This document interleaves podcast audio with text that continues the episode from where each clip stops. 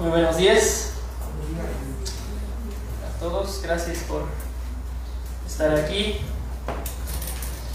Esperemos que, que Dios nos bendiga grandemente por medio de su palabra en esta mañana. Que antes de, de avanzar más, vamos a orar y de ahí entrar a, a la palabra. Vamos a orar, Padre. En esta mañana estamos agradecidos contigo. Gracias, Señor, que hemos podido reunirnos una vez más como tu pueblo. Eh, gracias que hemos podido cantar esos cantos y, levantar alabanza a tu nombre.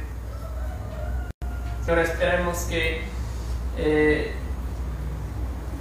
nuestra adoración hacia ti en esta mañana sea eh, un olor fragrante en- para ti. Señor, que, que te podamos adorar en espíritu y en verdad. Padre, en esta mañana le pedimos como, como pedía Pablo, que conforme a sus riquezas, a las riquezas de tu gloria, que nos, nos concedas el ser fortalecidos con el poder por medio de su espíritu en el hombre interior, Padre. De manera que Cristo habite en nuestros corazones, para que seamos, Señor, capaces de comprender cuál es la anchura, la longitud, la altura, la profundidad del amor de Cristo y que podamos conocer más de ese amor por medio de tu palabra en este día. Pido, Señor, que me ayudes a mí a comunicar con claridad palabra. Señor, que, que no me escuchen a mí, sino que escuchen a la voz de Dios a través de, a través de mi voz, Señor. Encomendamos ese tiempo a ti, Señor, en tu nombre oramos. Jesús, amén. Bueno, creo que por ahí hay una, una presentación, la- el proyector nos, nos está dando problemas, entonces no sé por qué sale el- la imagen medio amarillo, pero creo que se, se alcanza a ver. Eh, vamos a estar en Salmo 37 en el día de hoy. Eh, salmo 37 es un salmo... ¿Se me fue el sonido? ¿Sí, no? ¿Está bien? ¿Sí se escucha? Creo que sí fue. Eh, es un salmo escrito por, por David y, muchos piensan que pues es probable que cuando David eh, escribe este salmo, que ya es un hombre grande, ¿verdad? Ya, ya es un abuelo y, y su propósito con este salmo es dar sabiduría, posiblemente a, a su hijo Salomón, que, que luego fue uno de los reyes ¿verdad? De, Israel, hijo de, David. Ah, no lo sabemos, pero es posible, ¿verdad? Porque este salmo eh, no tiene el lenguaje poético como muchos de los salmos, es un salmo de, sabiduría. ¿ok? Todos los eh, comentaristas bíblicos mencionan eso, que es un salmo de sabiduría, tiene, eh, suena más como un proverbio que, un salmo. Eh, entonces es instrucción, es exhortación de David a, a otra persona. Y no sabemos quién es, puede ser su, su hijo, su nieto, como, ya dije. Entonces es como, tiene ese tono de, de una plática eh, importante, pero a la vez casual entre dos personas. ¿verdad? La- el mayor le está pasando sabiduría y conocimiento al, al menor. También es interesante porque si pone atención, eh, vemos una vez más esa realidad que mencionó Omar la semana pasada. ¿Quién se acuerda qué, qué salmo vimos la semana pasada? Salmo 1, ¿verdad? Omar nos predicó del Salmo 1 y mencionó esa realidad de dos caminos en la vida con dos destinos eh, distintos, completamente distintos. Y la Biblia habla así, ¿verdad? De, de la humanidad. La Biblia divide en dos eh, la humanidad, dos tipos de personas, así siempre es la imagen que vemos en, los salmos. Eh, el contraste entre dos categorías, no es como área gris en medio de, de, que de un lado tienes a los, los muy religiosos y por otro lado tienes a los muy malos, pero en medio hay esa gente buena, digamos, que, que pues no es tan religiosa ni es tan malo como algunos. Nosotros quizás vemos el mundo así, pero la Biblia no, es nos divide a la humanidad en, en, dos. Los que siguen a Dios, los que temen a Dios y los, los malos, los que no temen a Dios. Que no hay gente híbrida, digamos, que cae en una tercera categoría. Y también en Salmo 1 eh, vimos la semana pasada eh, que el hombre ese que no anda en el consejo de los, impíos, el hombre justo. La, Salmo 1 describe a ese hombre como un eh, árbol, ¿verdad? Un árbol grande, frondoso, eh, plantado al río, junto al río, ¿verdad? Que, todo lo que hace prospera, dice Salmo 1. Pero el salmista aquí en, en 37 ve una escena muy diferente. E, es un contraste total, ¿verdad? Una que casi nos puede dudar si Salmo 1 es en realidad verdad, porque es, es, un contraste total. Salmo 1, hay el hombre justo es ese árbol fuerte, frondoso. Los malos son como eh, la paja que el viento esparce, débiles, se van, ya no están. Pero la imagen aquí parece ser invertida completamente. Los justos son los pobres, los oprimidos, los de abajo. Y son los malos que prosperan, que avancen y que tienen éxito. Y, el autor sabe que la persona a quien escribe, eh, o la persona a quien habla, David, eh, esa persona le parece injusto esa condición en el mundo que ve le molesta, le, deprime esto que ve en el mundo. Entonces, e, ese es como el, el tono de Salmo 37. Y, vamos a ver cómo nos, nos aconseja eh, David. Antes de estudiar más, vamos a dar lectura de Salmo 37 de 1 a 11. Es, un salmo largo y la realidad es que los mismos temas se repiten eh, y se expanden un poco más adelante en el Salmo, pero viendo 1 al 11 ya hemos visto como la, la lección principal del Salmo. Así que Salmo 37 dice, no te impacientes a causa de los malignos. ¿Verdad? David está hablando a alguien, no sabemos quién. No tengas envidia de los que hacen iniquidad, porque como hierba serán pronto cortados y como la hierba verde se secarán. Confía en Jehová y haz el bien, y habitarás en la tierra y te apacentarás de la verdad. Deleítate a sí mismo en Jehová y te concederá las peticiones de tu corazón. Encomienda a Jehová tu camino y confía en él y él hará, exhibirá tu justicia como la luz y tu derecho como el mediodía. Guarda silencio ante Jehová y espera en él no te alteres con motivo del que prospera en su camino, porque por el hombre que hace maldades. Deja la ira y desecha el enojo. No te excites en manera alguna a hacer lo malo, porque los malignos serán destruidos. Pero los que esperan en Jehová, ellos heredarán la tierra. Pues de aquí a poco no existirá el malo. Observarás su lugar y no estará ahí. Pero los mansos heredarán la tierra y se recrearán con abundancia de paz. Bien, eh, realmente la, estructura de, este salmo no, se encuentra muy eh, fácilmente, se repite y luego se repite, entonces no hay como una estructura fácil, pero podemos dividir el contenido que vemos aquí en dos partes. Eh, el siguiente, por favor. la primera parte, no hagas esto. Y luego vamos a ver otro que es, haz esto. No hagas esto, haz esto. ¿Ok?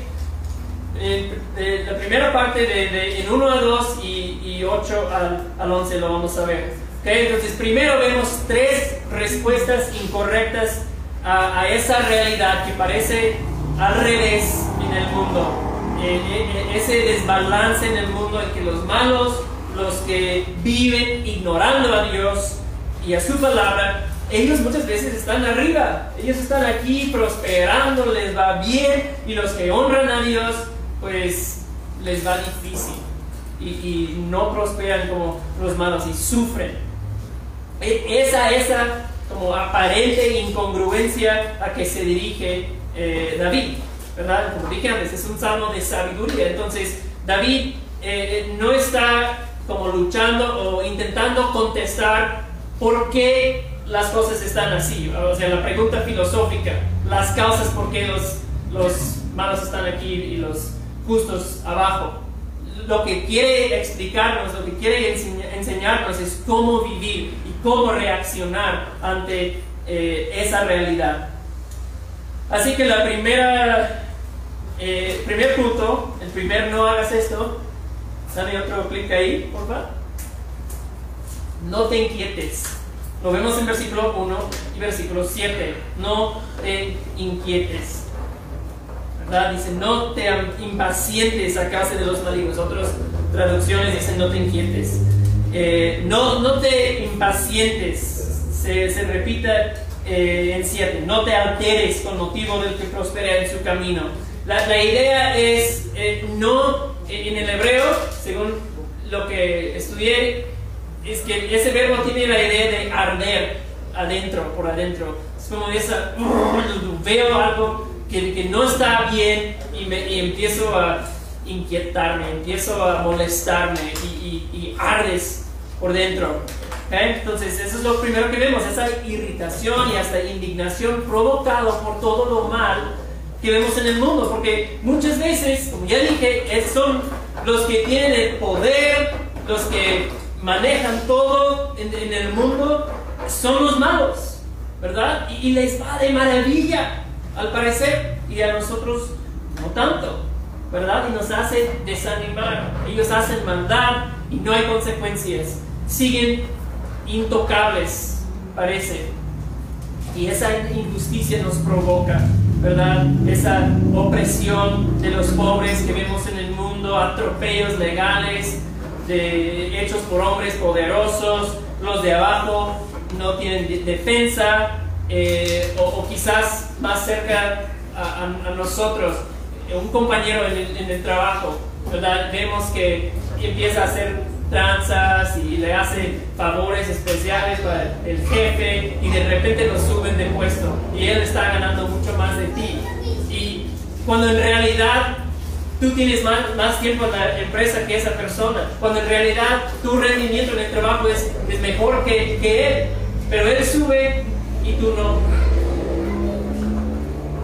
Y ves esa oportunidad que se esfuma delante de tus ojos y, en un segundo y por dentro empiezas a, arder. Y dices, pues, ¿vale la pena eso de seguir a Cristo y hacer lo correcto? Mira dónde me está llevando. No, no, estoy avanzando porque estoy obedeciendo a Dios, porque estoy haciendo lo correcto. Y David dice, no te inquietes, no te desanimes, tú tranquilo, hay, hay respuesta a esa emoción que, que tú sientes y que, nosotros podemos sentir también. Eh, ahora bien, a versículo 8 está relacionado con lo, lo anterior. Eh, y si no controlas esa irritación y molestia, luego se convierte en ira. Ese es el segundo punto le damos otro clic ahí, creo que va a aparecer.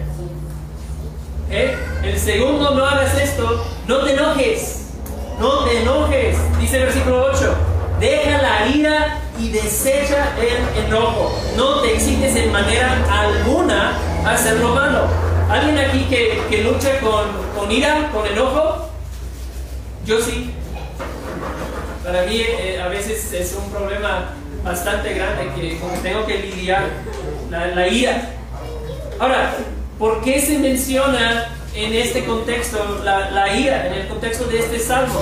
Bueno, eso es lo que yo entiendo, es que la, la persona quien recibe la instrucción de este salmo no está nada contenta con la condición en que se encuentra. No le parece justo para nada que los, a los malos les va bien. Y, y ahí existe la tentación de, de responder en ira ante las cosas que no caminen como a ese hombre le parece que deberían caminar.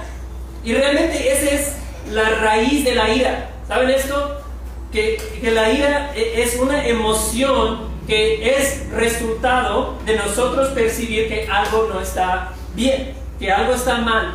Y, es, es, una emoción que, que, es una respuesta de percibir que no está bien, algo no está bien. Y no es necesariamente pecaminoso esto. Tenemos esa emoción, tenemos, se nos produce ira porque somos creados a la imagen de Dios y Dios también se indigna con el pecado, ¿verdad? Entonces, eh, eh, el problema no es la ira en sí, el, el, problema es que no, nuestra ira normalmente no va dirigida hacia el pecado, es, es una ira que, es egocéntrica más bien. Y, y ese es el problema, que, que debido a la caída, nuestra ira no es ira justa normalmente.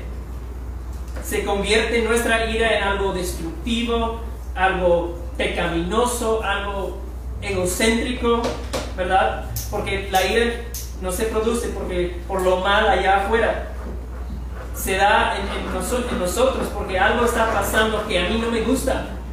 Y, y algo está pasando y estoy inconforme con cómo es esa situación.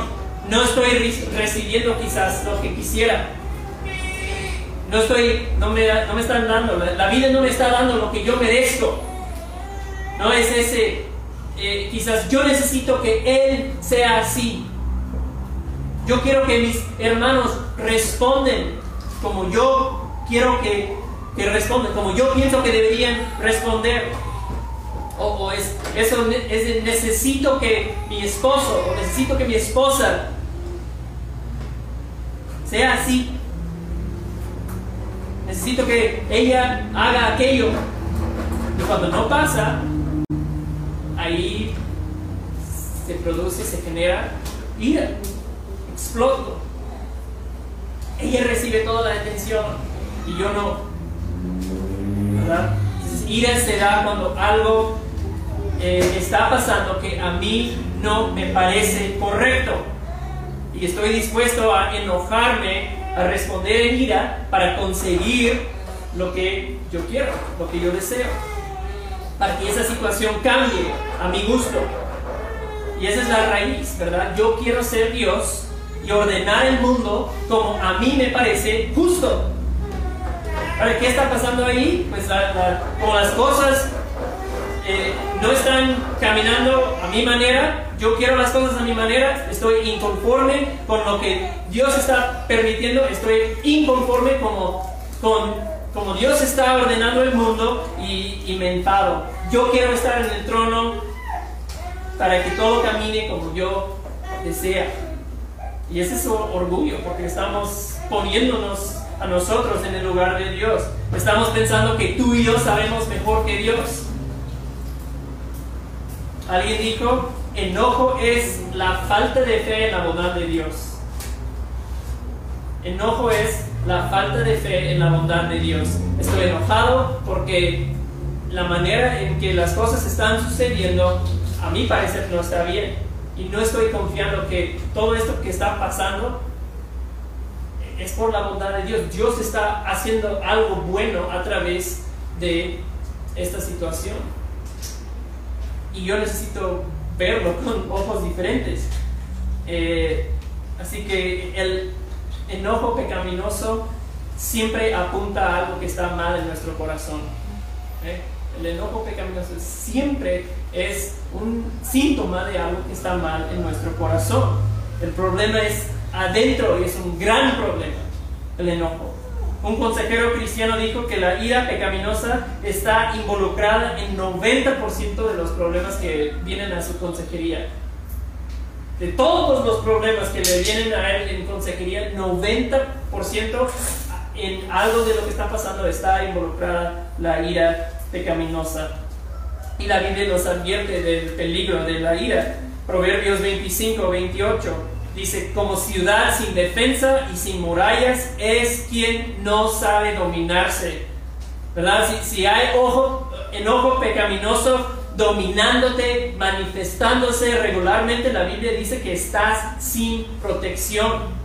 Estás abierto a, ataque de todas formas, de todas maneras en tu vida no tienes protección. Proverbios 22, 24, 26 dice, no te hagas amigo de gente violenta, ni te juntes con los iracundos, no sea que aprendas sus malas costumbres y tú mismo caigas en la trampa. O sea, una persona que tiende al enojo, la Biblia dice, ni te hagas amigo de esa persona. Así de peligroso y dañino es. Caín y Abel, ¿se acuerdan de Caín y Abel? Los primeros hermanos del mundo la Biblia dice que los dos trajeron una ofrenda al Señor y, Dios, el Señor, dice la Biblia que miró con agrado a la ofrenda de Abel, pero no miró con agrado a la ofrenda de Caín. Trajeron dos cosas diferentes. Y dice la Biblia que Caín se enojó mucho. Se enojó mucho. Dios habla con, con Caín y le dice, Caín, ¿por qué estás enojado? ¿Por qué, está, ¿por qué ha cambiado tu rostro? Le dice, ¿por qué estás enojado? Y luego le advierte a Caín, el pecado yace a la puerta de tu vida, Caín. El pecado yace a la puerta, está ahí. Aguas, Caín. tu ira te está dejando expuesto, sin protección.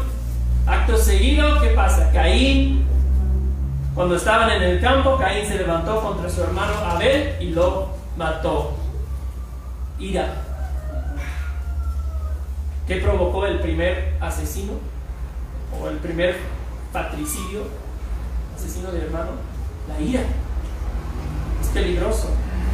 Un teólogo que se llama J.C. Ryle, un predicador eh, del siglo XVIII, creo, británico, dijo, de todos los sentimientos que experimenta el corazón del hombre, quizás no haya ninguno que tan pronto se convierte en pecado como el sentimiento de la ira. No hay ninguno que una vez excitado parezca menos controlado. No hay ninguno que conduzca a tanto mal. La ira. Por eso al final del versículo 8 en, mi versión que, que estudio en la casa, dice, abandona, David dice, abandona el furor, porque solo harías lo malo. Rara vez el furor produce algo bueno. David sabe lo peligroso que es el enojo y nos exhorta, deja la ira. Hermano, si estás aquí, hermana, y tienes problemas con ira, arrepiéntate. Arrepiéntate. Dice, no puedes dejarla si sigue, si sigue produciendo, si te sigue dominando. Ven y, busca ayuda.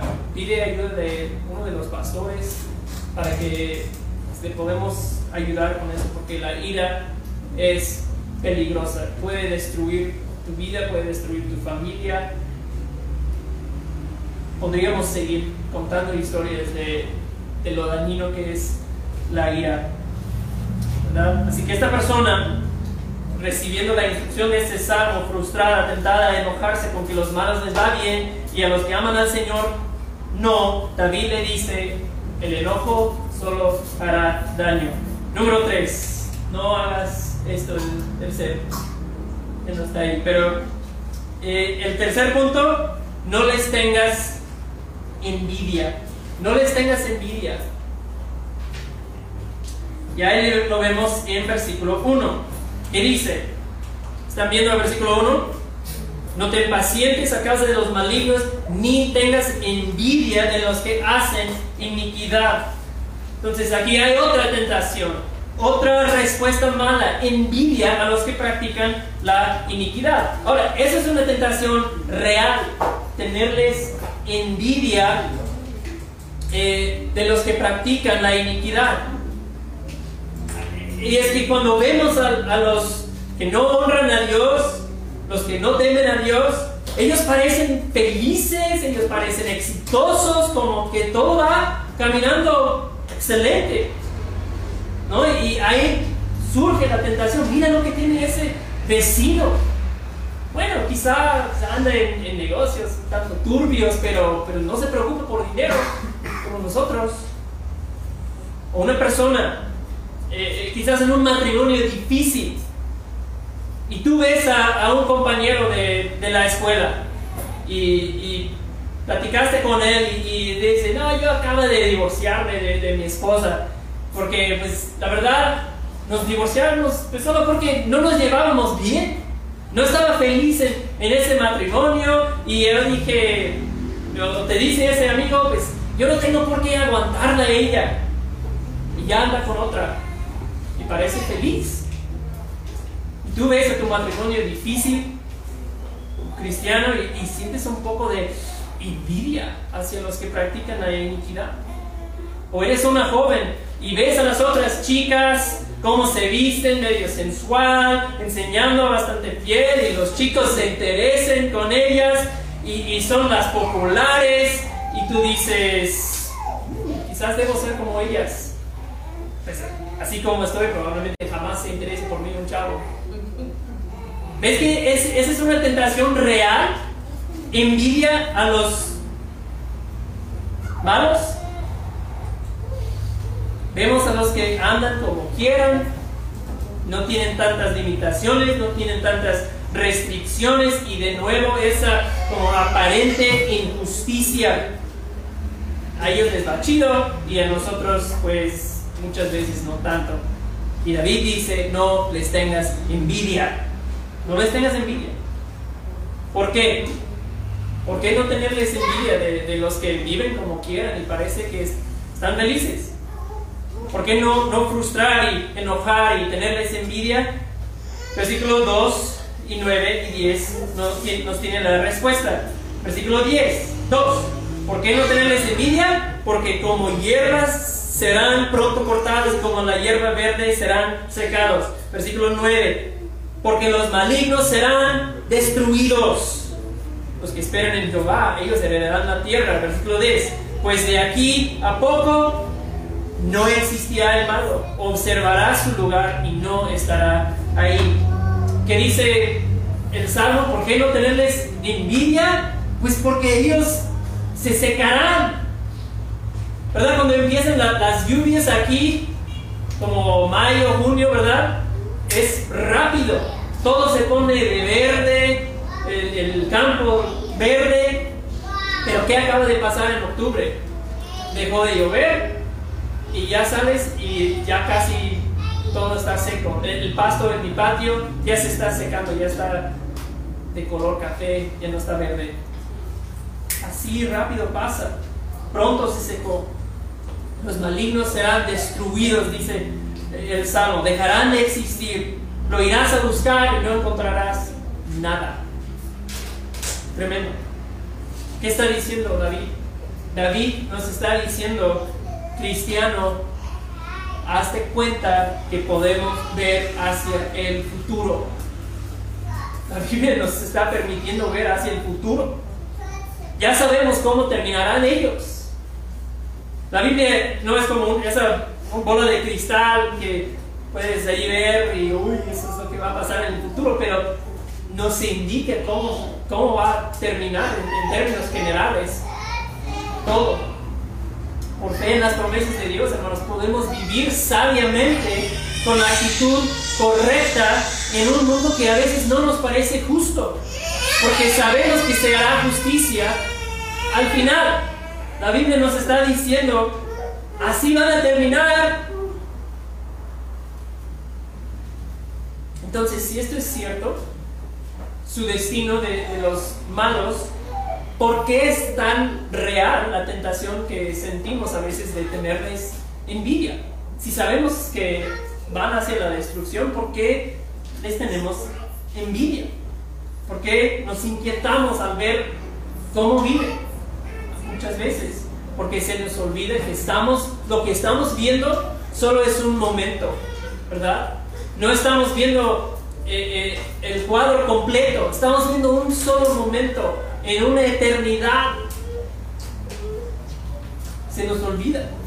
estamos viendo esa breve etapa en cuando las lluvias están empezando y el, el, pasto se pone de verde y empieza a crecer y se nos olvida que pronto se secará.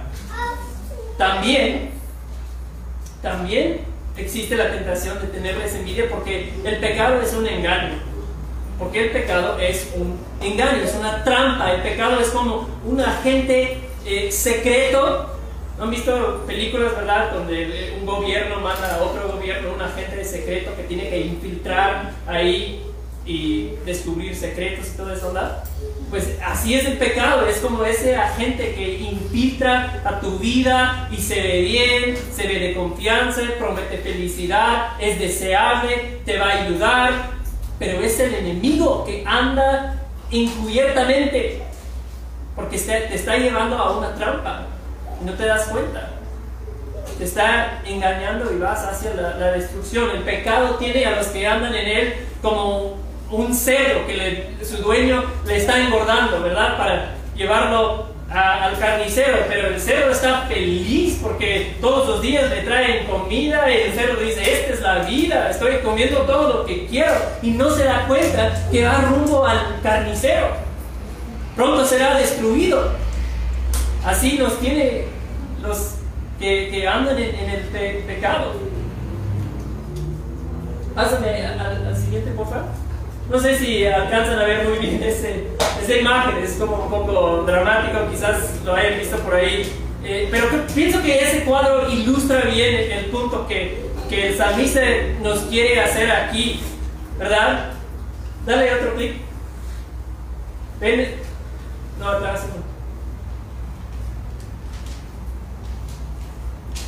¿Ven esa, esa flecha? ¿Está ahí? Yo pienso que que nos encontramos más o menos aquí en, la vida, ¿verdad?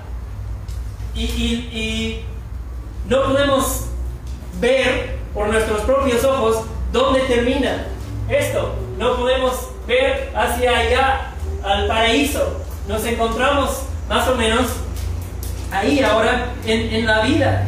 Y, y, vemos, ¿verdad?, hacia ellos y son muchos y es diversión y, de repente los escuchamos a ellos, escuchamos lo que están diciendo ellos.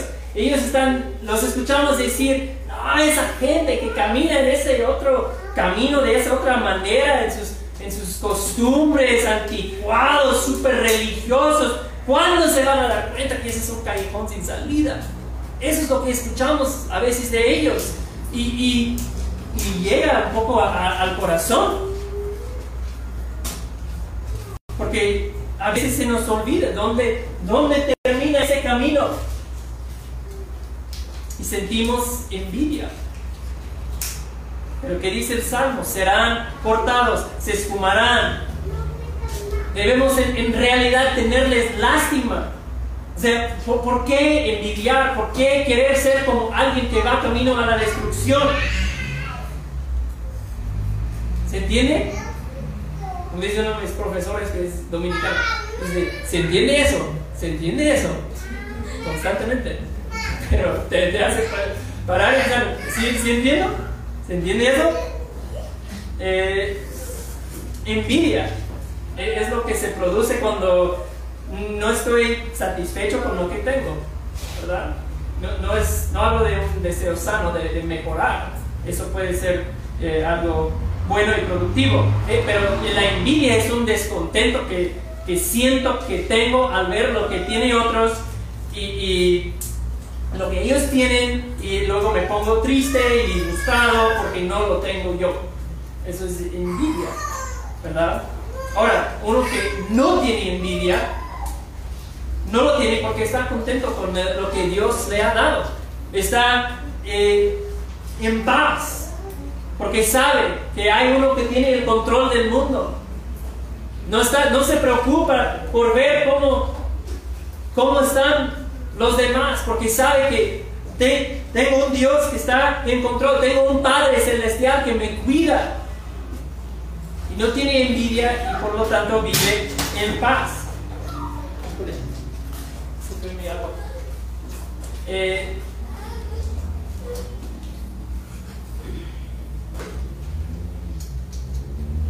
Entonces, uno que no tiene envidia es uno que sabe que tiene todo en Dios. Sabe que le espera un futuro glorioso. Así que tenemos que mirar hacia adelante y, contemplar el, fin, contemplar la eternidad. Eso es lo que, eh, esa es la sabiduría que David le da a ese joven, a esa persona que escribe. Contemplar el fin, tanto de ellos como de nosotros. Así que, y, así es como luchamos contra esa tentación. Recordamos dónde termina el camino de los malos y recordamos dónde terminamos nosotros. El versículo 11 dice, los mansos heredarán la tierra.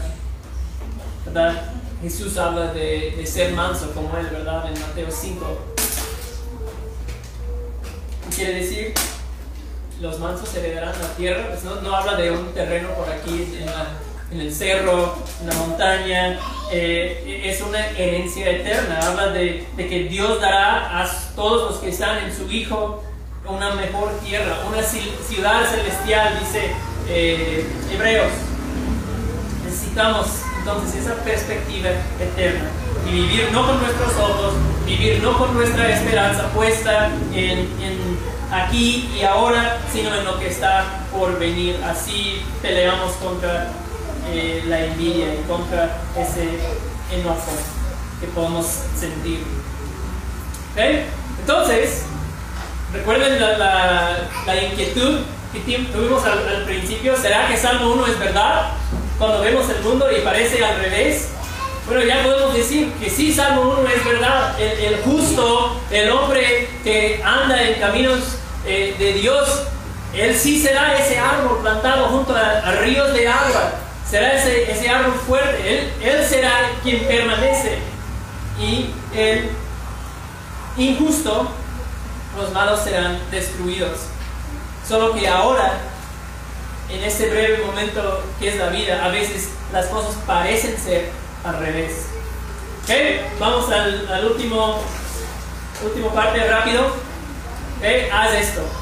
Lo que, lo que sí debemos hacer. Ya vimos tres cosas que, que no hagas esto y ahora haz esto. Lo que sí debes hacer. Un pastor dijo, cuando Dios dice no lo hagas, te está diciendo no te hagas daño. Cuando Dios dice haz o haz esto, te está diciendo ayúdate o te está diciendo eso te conviene. ¿Verdad? Es una gran verdad.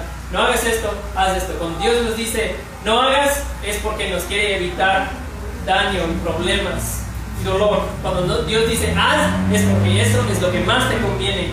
Entonces, en esos versículos de 3 a 7, vemos el, remedio, podemos decir, el antídoto, lo que nos ayuda a vivir sin ese enojo, sin esa envidia que podemos sentir. Entonces, ¿qué hacer ante esa, esa tensión que sentimos al ver que los que ignoran a Dios prosperan, mientras nosotros muchas veces no? Número uno, bueno, en, resumen, lo que vamos es, vemos es, o veremos es una invitación eh, de quitar nuestra mirada de, lo horizontal y, poner nuestra mirada en Dios, como dice Colosenses 3, ¿verdad? Eh, entonces, 3 a 7 habla de una orientación de vida. ¿Hacia qué está orientado tu vida? ¿Cuál es tu norte la vida? ¿Qué tiene tu atención en, la vida? Pues es un llamado de orientarte hacia Dios. Dame el siguiente, por favor. Confía en el Señor. Vamos a ver cuatro, haz esto. ¿Verdad? Cuatro, haz esto. Confía en el Señor. Versículo 3. Entonces, confianza, fe, ese es el punto de partida a una relación con Dios. Sin fe, dice la Biblia, es imposible agradar a Dios. Tenemos que vivir por fe, por confiar en Dios y su palabra. en, el norte donde, donde crecí, me hace mucho frío. En invierno de niño me gustaba eh, pues caminar en los estanques y lagos cuando se congelaban. Y saldríamos y deslizaríamos, todo eso. Y,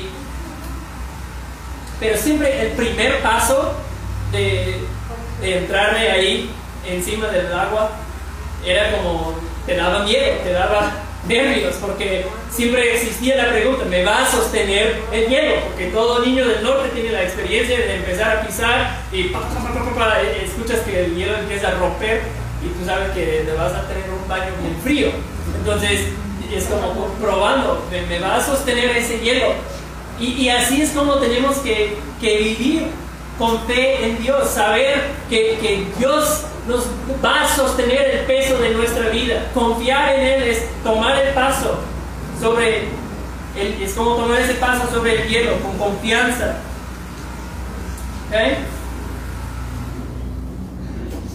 También haz el bien, dice el versículo. Haz el bien, confiar en Jehová y haz el bien. Es la idea de, que tenemos que decidir andar en obediencia, decidir eh, o buscar hacer el bien en, la vida, según los términos de Dios, ¿verdad? Hacer el bien en un mundo de, injusticia.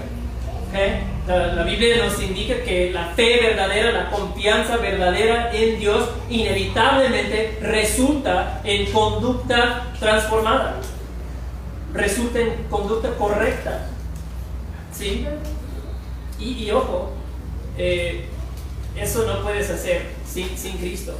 Eso, ese haz el bien es imposible sin Cristo. La Biblia dice en Juan que eh, separados de mí, dice Jesús, nada pueden hacer. Separados de Jesús, nada puedes hacer. Todos sus intentos de hacer el bien en tu vida por agradar a Dios, eh, no le glorifican a Dios. ¿No? no te ganan el favor de Dios. Separado de, Jesús, no puedes hacer lo que a, Dios le glorifica, a pesar por... Tú puedes eh, echar ganas y esforzarte para hacer el bien, pero si Cristo no te alcanza, ¿verdad? Necesitas, si estás aquí sin Cristo, necesitas venir a Jesús en arrepentimiento y fe, y entonces de esa relación podrás hacer el bien que le glorifica a Dios. Así que confiar me da paz, me, ayuda a no confiar en lo que veo en un mundo roto porque confío en el Señor. Siguiente, versículo 4. Encuentra su deleite en el Señor. El, el, segundo, haz esto, encuentra su deleite en el Señor. Cuando confiamos en el Señor, empezamos a deleitarnos en Él. Antes de, conocer a Dios, pues Dios no se nos hizo muy, como algo muy deseable, ¿no? Pero al conocerlo, de verdad, empiezas a experimentar su amor, su bondad, su poder en su vida. Entonces lo que David nos está diciendo aquí al decirnos, encuentra su deleite en el Señor, nos está diciendo, ¿quieres un secreto para tu mayor felicidad en la vida? que Dios sea el mayor deleite de tu vida. Eso es lo que David está diciendo. Y, a mí me desafía esto. Yo tengo que ser honesto. Porque no sé si esto me describe una persona que encuentra mi mayor deleite en el Señor. Temo que soy más como el que recibe este salmo, frustrado con la maldad que veo, eh, frustrado con los que promueven la depravación, envidioso a veces de los que prosperan y tienen todo. Eh, entonces, la pregunta que, que, debemos hacernos ante esa exhortación es, ¿cuál es el deleite de tu corazón? ¿Cuál es el deleite de mi corazón? Hazte esa pregunta. ¿Cuál es el deleite de mi corazón? ¿Es salud? ¿Es tranquilidad? Con que todo esté tranquilo en la vida y no tengo problemas, con eso, ese es mi mayor deseo y deleite. Estabilidad económica, con que tenga pues, todo lo que necesito y no tengo que preocuparme por el dinero y mi estabilidad económica, con eso estoy contento. Eh, ambiciones de éxito, ese es tu mayor eh, deleite, pensar que un día podría llegar yo a hacer algo exitoso y conocido? ¿Es tu mayor deleite entretenimiento, la música de moda? ¿Cuál es tu mayor deleite? ¿Cuál es el deleite de tu corazón? ¿O es tu deleite, mayor deleite, vivir en relación con el Dios vivo? Vivir en relación con el Dios que hizo los cielos y la tierra, el Dios del universo, y vivir en su presencia y conocerlo. Y otra verdad que vemos aquí es que cuando nos deleitamos en Dios, nos dejamos ser moldeados por Él. Cuando nos deleitamos en Dios, cuando Él es nuestro mayor deleite, inevitablemente empezamos a ser moldeados por Él, a su imagen. Y lo que pasa ahí es que tus deseos serán los suyos. Tus deseos de repente serán los deseos que Dios tiene. Y, luego se cumple esa promesa que, que el versículo 4 da. Dios nos dará los deseos de nuestro corazón. ¿Por qué? Bueno, porque ahora mis deseos están alineados con la voluntad de Dios. Entonces lo que Dios da, Dios me da, su voluntad para mi vida es lo que más deseo. Esa es una, una increíble realidad. ¿verdad? Entonces ese versículo no habla del genio de, de, Aladín, ¿verdad? ¿Cuántos vieron a Aladín que, que, salió este año? Eh, está buena la película, pero ¿qué pasa ahí? Que encuentran la lámpara y luego frotan y sale el genio y el genio te tiene que dar lo que deseas. No es, ese versículo no es eso. Eh, siguiente. El tercer, haz esto versículos 5 y 6. Encomiéndate al Señor, encomiéndate al Señor. Eh, la idea es, es entregarte, entregarte decidido. Eh, eh, entrégale a Dios tu camino, entrégale a Dios tu vida, todo. Pedro repite la misma idea que, que, hay aquí en este texto, en 1 Pedro 5.7. Pedro dice, depositen en Él toda ansiedad porque Él cuida de ustedes. Esa palabra de depositar en Él. Es, voy a entregar todo a, Él. Voy a depositar toda mi ansiedad en Él. Todo, toda mi vida. Es, encomiéndate al Señor. Yo, yo, pienso que es como la confianza en Dios, pero la confianza bajada a la vida cotidiana bajada a, lo cotidiano de, tu día, ¿verdad? Es ese día de entregarte al Señor, es poner conscientemente tu vida en las manos de Dios de manera constante, Te levantas en la mañana y Dios, no sé qué vaya a pasar en este día, pero soy suyo, te entrego mi vida hoy. Dios, no, no entiendo por qué está pasando esto, pero mi vida está en tus manos. Señor, sé que en el trabajo hoy lo que va a pasar, se, se van a burlar de mí, pero no me rendiré porque mi vida está en tus manos y, y, voy a honrarte. Dios, me gusta esa chica, pero sé que no me corresponde porque ella no te honra y, ella no, no te sigue. Señor, mi vida está en tus manos estoy entregado completamente a ti. Entonces es esa decisión de la voluntad continuamente de entregarte momento por momento a Dios, día tras día. Encomiéndate a su voluntad, a su cuidado paternal de tu vida. Y hermano, te puedo asegurar que cuando llegas al final de tu vida, no te arrepentirás de haber seguido a Jesús, no te arrepentirás de haberte encomendado a Él en el presente también, no solo al final de tu vida, en el presente también.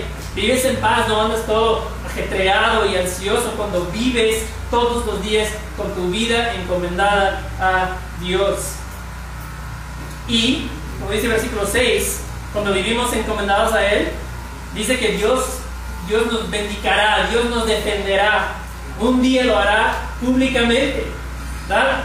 Un día Dios dará, dirá, este encomendó su vida a mí.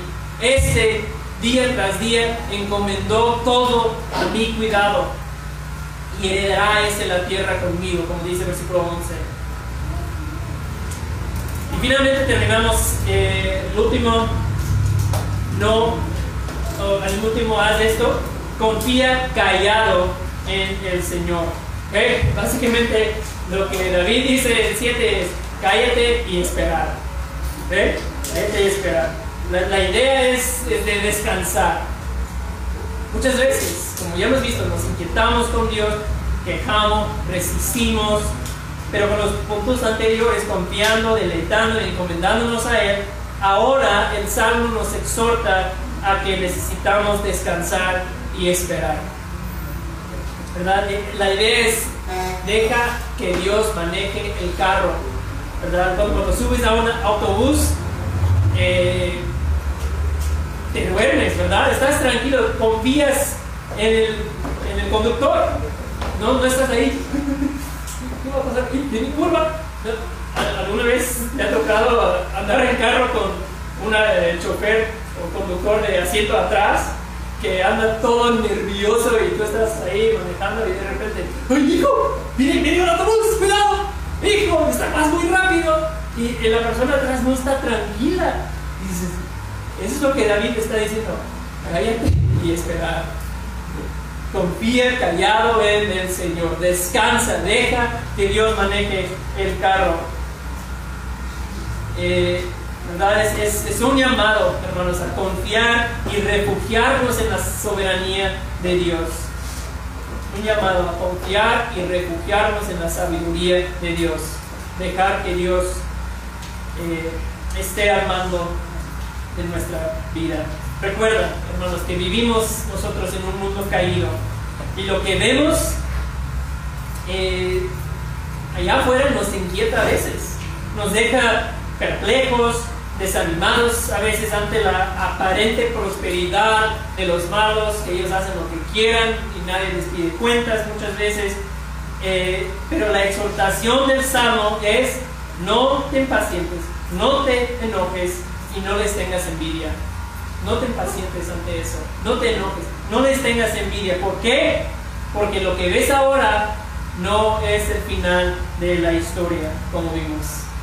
Ellos tienen un futuro eh, cierto y seguro que les espera.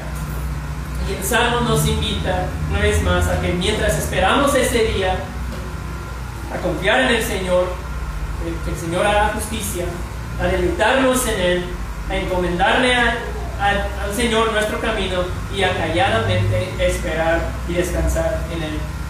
Y la realidad es que no hay mejor manera de vivir. No hay mejor manera vivir. Que Dios nos ayude a eh, traer esto a casa y empezar a aplicar, incorporar estas verdades a nuestras vidas. Gracias hermanos, que Dios les bendiga.